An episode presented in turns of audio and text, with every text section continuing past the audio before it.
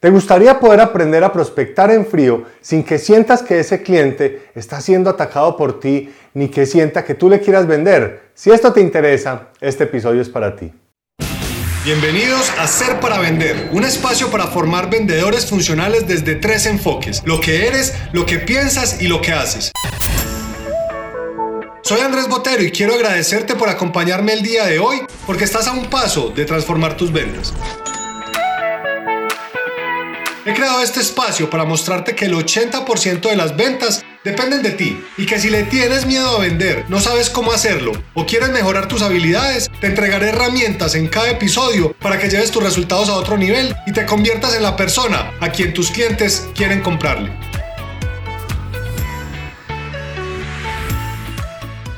Quiero darte la bienvenida a un nuevo episodio de Ser para Vender, un espacio donde quiero darte las herramientas para que entiendas que las ventas vienen desde el interior hacia el exterior y que si tú no estás bien, si tú no conectas con tu cliente, si no estás con la emoción correcta, va a ser muy complejo que puedas tener cierres y por lo tanto más ventas. En el episodio de hoy vamos a hablar de un tema que durante las últimas sesiones de entrenamiento con las personas que he podido compartir he estado hablando con mucha frecuencia y es la prospección en frío. Personalmente, considero que la prospección en frío va a tender a desaparecer. Y esto lo digo porque cuando tú estás prospectando en frío, es como tú salir a la calle y pedirle a la primera persona que te encuentres que se case contigo. ¿Qué va a decir esa persona? ¿Y yo por qué me voy a casar con usted? ¿Y usted quién es? Y no, es que a mí no me interesa. Entonces, si tú no aprendes cómo hacerlo de la forma correcta, lo más seguro es que vas a tener muchísimas frustraciones. Y esta es la razón por la que yo digo que la prospección en frío tiende a desaparecer. Viendo unas estadísticas eh, en un evento que estuve hace poco, decían que el 60% de las decisiones de compra ya están tomadas antes de que busquen a un vendedor o a una persona que le asesore. Entonces, ¿qué pasa? Hoy en día hay demasiada información, hay muchas cosas en internet, mucha información allá afuera, la gente ya sabe qué es lo que quiere y si tú no sabes cómo hacerlo con la técnica correcta, pues las personas van a sentir es que tú les quieres vender todo el tiempo. Y es por eso que había querido que hablamos hoy y es por eso que he querido que hablemos hoy de cuáles son esas estrategias o el paso a paso que tú debes de utilizar para prospectar en frío. Y no quiero que me malinterpretes con lo que estoy hablando hoy, porque no se trata de que nunca prospectes personas que tú no conoces. La peor pregunta que a mí me pueden hacer es, Andrés, ¿y tú a qué te dedicas? Porque algo les termino vendiendo. Entonces cuando yo estoy en una fiesta, estoy en un evento, estoy en alguna actividad y siento personas a mi lado, pues inmediatamente empiezo a buscar la forma en que voy a darles un tema para hablar o para conocernos, para empezar a entender si esa persona puede servirme para un prospecto, para alguna información. Y ahí es donde tú empiezas a encontrar muchos negocios. Y aquí te quiero contar dos historias. La primera tiene que ver con mi hija que entró al colegio este año y pues aparte de todas las emociones que esto trae, de una nueva experiencia para ella, de verla con su uniforme, de conseguir nuevos amiguitos, yo estoy feliz de que me inviten a todos los eventos de los papás. Y mi esposa me dice, amor, nos invitaron a un cumpleaños, tú vas a ir. Y yo, obvio que voy a ir. Mi amor, que hay una vaina en el colegio y de las velitas de diciembre, vas a ir. Obvio que voy a ir. Y te lo voy a decir porque no solamente pues por estar presente, por ser un papá que está ahí siempre con su hija y poder compartir esos momentos felices, sino porque tengo la oportunidad de conocer personas que yo no conocía. Y pues digamos que el colegio en que ella entró, pues eh, hay muchos papás de, de, estos hijos que son empresarios o que tienen cargos importantes en empresas, entonces hay un público que es muy interesante para mi negocio. Entonces todo el tiempo estoy buscando cómo relacionarme con esas personas, cómo conectar, cómo contactarlas, cómo mirar si de pronto a futuro pueden haber unas oportunidades de negocio ahí. Y de eso es lo que a mí me gusta de la prospección, que tú aprendas a relacionarte con personas que tú no conoces. Y la segunda historia que te quería contar era que hace unos días estuve en un evento en la ciudad de Bogotá, acá en Colombia, y era un congreso donde habían varios exponentes de información muy interesante de algo que se llama WOBI, y estábamos ahí en ese evento, yo viajé como con 11 personas más de mi ciudad que se llama Pereira, y este es un grupo de amigos donde somos empresarios y viajamos a este evento. Cuando llega la hora del almuerzo, el evento incluía el almuerzo, lo hacían en un salón y ellos inmediatamente empiezan a decir, bueno, venga, entonces vamos a almorzar, ¿dónde nos vamos a hacer? ¿En qué silla? Y yo les dije, ¿saben una cosa? Chao, yo con ustedes no me voy a hacer. ¿Por qué? Porque ya me conocen y ya sé que no me van a comprar. Entonces yo que les dije, yo me voy a ir a buscar nuevos contactos, a conocer nuevas personas. Y efectivamente terminé sentado en una mesa aleatoria de la nada. Empieza la pregunta obvia de, bueno, y cada uno preséntese, y ustedes qué hacen, y en qué empresa están. Y pues ahí aproveché para hacer todo mi pitch de ventas y empecé a compartir un poco lo que habían y varias personas de la mesa se interesaron en lo que yo hacía. Entonces eh, les hablaba del tema de la formación, les hablaba que teníamos otro tema que era el de selección de vendedores y en ese momento las personas se empiezan a interesar por esa información y una de ellas me dice, ay Andrés, yo necesito hablar contigo. Al día siguiente volvimos otra vez al almuerzo y ella me llamó y me dijo, Andrés, ¿dónde estás para que almorcemos? Yo te estoy guardando puesto acá en la mesa. Y efectivamente, pues me senté al lado de esta persona y ya cerramos un negocio. O sea que lo que quiero decirte, que la prospección en frío no es nada diferente a que tú conozcas personas que tú ni idea que existían. Y ahí es donde yo le digo siempre a las personas, si tú aprendes a relacionarte con cualquier tipo de persona en frío que tú no conozcas, has aprendido el maravilloso arte de las ventas. Y es que finalmente las ventas es eso, es la capacidad que tú tengas de aprenderte a relacionar, de conectar con personas, de poder indagar un poco más de sus intereses, de lo que les gusta, lo que disfrutan y puedes encontrar oportunidades de negocios. Entonces, si tú te vas a montar en un avión, pues asegúrate que sea la silla de la mitad para que tengas dos personas a quien hablarles. Si tú estás en la cita del médico, mira a esa persona que está al lado tuyo que puede ser también un posible cliente. Si tú estás... Eh, no sé, en la fila del banco, si estás en alguna actividad de, empresa, si fuiste a un congreso, en donde tú vayas, trata siempre de buscar conocer a la persona que tienes al lado, porque ahí puedes encontrar oportunidades de clientes que ni siquiera tenías. Pero para poderte dar herramientas de cómo hacerlo, porque no se trata de que tú llegues y, hola, ¿cómo estás? Mucho gusto, mi nombre es Andrés. ¿Qué va a decir esa persona? En su cabeza, ah, este que mira a vender. O, ah, este será que me va a hacer algo. O, ah, este está como raro este tipo. Entonces eso pues termina espantando a las personas. Entonces lo que tú tienes que tratar de tener es muy claro el paso a paso que te quiero compartir en este episodio de cómo aprender a prospectar en frío, porque tiene una técnica de cómo hacerlo. Entonces vámonos al paso número uno. ¿Cómo es el paso número uno? Se llama el escaneo. ¿Dónde voy a ir a buscar clientes para mi negocio? Si tú vendes productos saludables, pues lo más seguro es que tú te quieras ir para zonas alrededor de los gimnasios o que te quieras inscribir a un gimnasio que es donde va la gente, digamos, del nivel tuyo, de tus productos, que puedan comprar lo que tú vendes. O te vas para eh, zonas, digamos, deportivas o donde está el estadio de fútbol. Zonas donde hay ya más probabilidad que estén personas que hacen ejercicio. Porque si tú vendes suplementos o vendes productos para personas que tienen vidas saludables, pues lo mejor es ir a buscar zonas donde estén este tipo de personas. Ahora, si tú vendes libros, pues ¿para dónde te vas a ir? Te vas a ir para los parques, te vas a ir de pronto para las bibliotecas, para zonas donde haya aprendizaje, las universidades. Y ahí, si tú ves a una persona que está leyendo, pues tú sabes que hay más probabilidades de que te compre porque ya tiene el hábito. Entonces ese primer paso se llama el escaneo. Es como le digo yo a las personas, Tú probablemente no vas a encontrar al príncipe de tus sueños si tú lo quieres una persona emprendedora, una persona juiciosa, una persona echada para adelante, una persona que sea muy inteligente, que sea muy estructurada. Pues es probable que en la discoteca no lo encuentres.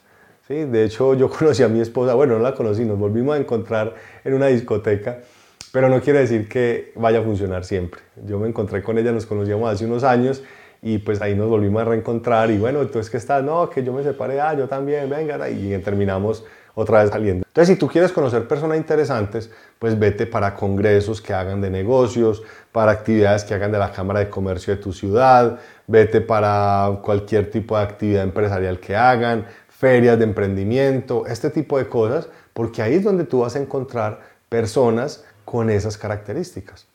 Entonces, esto es el escaneo, es donde voy a ir yo a buscar posibles clientes para mi negocio. Si yo sé que la mayoría de mis clientes van a una zona de la ciudad y que ahí almuerzan porque todos tienen un tema fit, que les gusta alimentarse bien y toda la cosa, pues yo trato de ir a almorzar con frecuencia a ese sitio o, o frecuento esa zona para que las personas me vean mucho y yo encuentre oportunidades de conectar con ellos.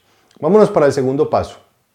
El segundo paso se llama el espejo la técnica del espejo. Y esto es lo que se conoce como el rapport. ¿Qué es el rapport?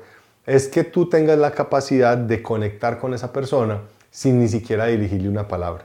Entonces, ¿en qué consiste la técnica del espejo? Si hay una persona que está en un centro comercial sentada en una banca o está en un parque sentado en alguna zona, pues tú vas y te haces cerca de esa persona. No vas a llegar a decirle, hola, ¿cómo estás? Mucho gusto, hola, mi nombre es Andrés, porque la persona se va a espantar. Vas a sentarte al lado y vas a empezar a imitar muchos de los movimientos que esa persona hace. Entonces, si tú estás en la cita del médico y tienes una persona al lado, empieza a imitar muchos de los movimientos que esa persona está haciendo. Entonces, si se rasca una oreja, tú te puedes rascar una oreja. Si cruza el pie, tú cruzas el pie. Si es una persona que normalmente está con mucha actividad y que está tomando el celular y que lo coge y lo otro, pues tú también debes de hacer lo mismo. Eso sí, sin exagerarlo, no es que él vaya, cruce el pie y tú mismo vaya y lo cruces, o que toque una oreja y mismo vaya y te la toque, no, tiene que ser de una forma pausada, esa persona se toca la oreja, esperas un par de segundos y te tocas la oreja. Si cruza el pie, esperas también un par de segundos y te tocas y, o cruzas el pie. Si él saca el teléfono, tú también puedes tomar tu teléfono y empezar a, a jugar con él y imitar muchos de los movimientos. Cuando tú haces eso, inconscientemente el cerebro de esa persona empieza a sentir una atracción hacia lo que tú estás haciendo. Y ese cerebro dice, ve, este es como de los míos, mira que tiene como unos movimientos similares. Entonces, esto también es muy importante que lo tú tengas en cuenta. Algo que yo le digo mucho a las personas es, puedes utilizar un celular, lo tienes que poner en silencio para que no te vaya a timbrar, y tú lo que haces, si ves, que hay una persona al lado que tú consideres que pueda interesarle tu producto o tu servicio, entonces tú tomas el teléfono. Entonces, en el caso mío, yo lo he hecho algunas veces. Sí, señor Juan, ¿cómo está? Ah, sí, señor, claro que sí. Sí, para lo de la formación que hablamos en ventas. Sí, señor, la otra semana. ¿Estamos confirmados? Ok. ¿Cuántas personas van? Ok, listo. No, vamos a entrenarlo entonces para que ellos aprendan a vender bastante. Sí, señor. Listo, la otra semana nos vemos. Y voy y cuelgo. ¿Qué ha pasado algunas veces? Que la persona me pregunta, venga, qué pena, ¿usted se dedica a la formación en ventas? Ah, sí, claro, cuéntame. Y empezamos a hablar y empezamos a compartir. Entonces esa generación de rapport es muy importante que tú la hagas. Listo. Vámonos para el paso número 3. El paso número 3 es algo que se llama las preguntas tipo sí. Yo lo llamo las preguntas estúpidas, porque es cuando tú estás montado en el avión y le preguntas al del lado, oye, ¿vas para Bogotá? Pues el tipo está diciendo, pues obviamente, pues vamos en el mismo avión, claro que voy para Bogotá. Entonces, las preguntas tipo sí tienen dos propósitos. El primero es que sean respuestas cortas con un sí, para que tú empieces a conectar indirectamente con la persona y también lo estás programando para que diga muchas veces sí para que cuando eh, si haya una oportunidad de negocio con esa persona, sea más probable que diga que sí y que haya un cierre. Entonces las preguntas tipo sí son del estilo de que estás sentado al lado de la persona y le dices, eh, discúlpame, ¿tú sabes si aquí hay un cajero del banco tal? Sí, ah, gracias. Discúlpame, este centro comercial es tal, ¿cierto? Sí. Oye, tengo una pregunta, ¿tú sabes si la avenida que está aquí al frente es la avenida tal? Ah, sí, esa es. Ok, gracias. Y empiezas a hacerle preguntas que su respuesta sea solamente tipo sí, que sean sí. Entonces ya le hiciste la pregunta del banco, después le puedes decir, oye, en esta ciudad siempre hace así de frío, porque ha estado como tan frío. Sí. Oye, eh, discúlpame, ¿tú me puedes decir si, si ya son las 11? Ah, sí, ya son 6. Ah, sí, sí, ya son las 11. Ok, gracias. Entonces se llaman preguntas tipo sí. Te recuerda, primero, el escaneo, voy y busco dónde están los clientes que necesito. Segundo, la técnica del espejo, es generación de rapport, imitar algunos de los movimientos de la persona. Y tercero, la pregunta tipo sí. Ahora, vamos a hacer preguntas de necesidad.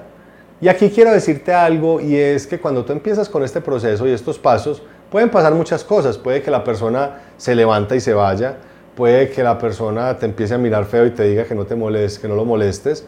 Eh, puede pasar que la persona eh, es súper seca y súper seria y casi que ni te contesta y te ignora, o puede que pase que incluso sea esa persona la que te empiece a aplicar la técnica a ti, porque hubo algo que le llamó la atención de lo que tú haces, de pronto una llamada, de pronto lo que estás vestido, si llevas algún producto en la mano, y puede que esa persona sea quien te empiece a poner conversación. Entonces puede que pasen muchas cosas. Lo importante acá es que tú lo hagas de forma muy continua, así te digan muchas veces que no, así te, te, paren muchas veces de la silla, así te miren con cara fea, Porque cuando tú aprendes a hacer esto con personas que tú no conoces, vas generando mucha más confianza en ti, te sientes más seguro, más segura de cuando estés conectando con personas que no conoces. Y cuando vayas a tener ya una reunión que sea programada, una reunión con un prospecto que ya está interesado, con un cliente, para ti va a ser mucho más fácil manejar esa reunión y no te vas a sentir como con tantos nervios o con tanto susto. Entonces es bien importante que tú tengas claridad en eso. Ahora vámonos para el siguiente paso, que se llaman las preguntas de necesidad. Una vez tú identificas con estas preguntas tipo sí, vas a hacerle preguntas de necesidad. ¿Qué quiere decir eso? Que vas a hacerle preguntas para tú entender si a ese cliente le puede interesar el producto que tú estás ofreciendo. Entonces tú le vas a empezar a preguntar de pronto, eh, ah, ¿y te gusta leer muchos libros o qué? Ah, sí, me gustan mucho los libros. Ah, ¿y qué tipo de libros te gustan? Ah, no, pues que estos temas. Ah, qué bien. ¿Y te gusta el tema de ventas o no? Sí, lo de las ventas me parece interesante. Ah, qué bacano, súper. ¿Y qué tipo de autores conoces? Y, y en tu empresa forman a las personas en ventas. Y, ah, bueno, y entonces, ¿y cada cuánto las forman? Y vos crees que, que, sea algo importante para la empresa formar a su gente, o sea, invierten, eh, digamos, algo de presupuesto en eso. Sí, claro, ah, ok, perfecto, muchas gracias. Entonces tú con esas preguntas de necesidad lo que quieres entender es si existe una posibilidad de que tú le vendas a esa persona. ¿Listo? Ahora, después de que haces esas preguntas de necesidad, ¿qué vas a hacer? Vamos para el siguiente paso, que es el paso número 5, donde tú vas a presentar tu producto o tu servicio con base en esa necesidad que acabas de entender. Si esa persona te dijo que sí, que le gusta eh, leer ventas y tú vendes libros, pues no le vas a ir a vender un libro de contabilidad. Vas y le hablas y le vendes de un libro de ventas o algo que le ayude a mejorar su habilidad. Entonces, las digamos, cuando tú ya presentas tu portafolio, que es algo que yo le digo siempre a las personas en los entrenamientos, no quieras llegar a presentarle todo lo que tú haces a la primera primero desde hacer preguntas, conocer y entender la necesidad de ese cliente. Y de ahí tú ya le presentas con base en esa necesidad. Ahora vámonos para el siguiente paso, el paso número 6. ¿Cuál es este paso? Y es algo que se llama el cierre. Y cuando estamos prospectando en frío, yo no pretendo que tú vayas y factures y ganes dinero de entrada y que sí, que lo voy a lograr, porque yo estoy seguro que si es una persona que ni siquiera conoces y tu producto es un producto costoso, pues va a ser muy raro que una persona vaya a sacar el dinero ahí y comprarte. De pronto si tú, si tú le vendes... Eh, de pronto si tú le vendes productos más económicos de, no sé, 10 dólares, de 20 dólares, puede que la persona vaya y te haga una transferencia o te pague con dinero.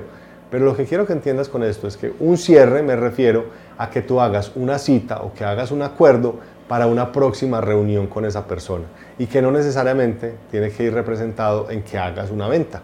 Entonces, cuando yo hablo de un cierre, es cuál es el tipo de compromiso que vas a hacer con esa persona. Oye, entonces, eh, perfecto, listo, ¿te parece si hacemos una cita entonces y nos reunimos? Oye, ¿te parece si yo te visito en la empresa para contarte un poquito de lo que hacemos? Oye, ¿te parece si hacemos una reunión con tu pareja para que puedan conocer un poco más del proyecto que tenemos? Entonces, este tema de la prospección en frío es esa capacidad de tú estar conociendo personas todo el tiempo, haciéndoles preguntas, entendiendo necesidades, qué cosas necesitan las personas que están allá afuera, pero no necesariamente que tú vayas y vendas. Entonces el cierre es eso, que tú generes un acuerdo con la persona, ya sea que quedes con la tarjeta de negocios de ella, que le vas a mandar una propuesta, que vas a hacer una reunión, o pues si le puedes vender, maravilloso. Y vámonos para el último paso, que es los referidos. Si esa persona te compró, vas a pedirle referidos. Si no te compró no le interesó lo que estaba ofreciendo, pídele referidos. Porque esa persona que está sentada al lado tuyo puede que no le interese nada, puede que no le, digamos, no vea una oportunidad de negocio contigo, pero sí puede tener un primo, un tío, un amigo, su pareja, alguna persona en su círculo cercano que le pueda interesar eso que tú le estás ofreciendo. Entonces es importante que tú vayas y pidas los referidos. Si te das cuenta, con esta información que yo te estoy dando, es importante que tú conozcas cómo conectar con las personas para que tú conectes con ellos, para que aprendas a relacionarte con personas que tú no conoces, porque eso va a desarrollar tu habilidad de venta. Este episodio terminó y ahora es tu turno de tomar acción. No te olvides suscribirte para recibir el mejor contenido que te ayudará en tu camino de las ventas y a convertirte en tu mejor versión. Visita serparavender.com para que tengas acceso a información de mucho valor para que te formes como vendedor y mejores tu negocio.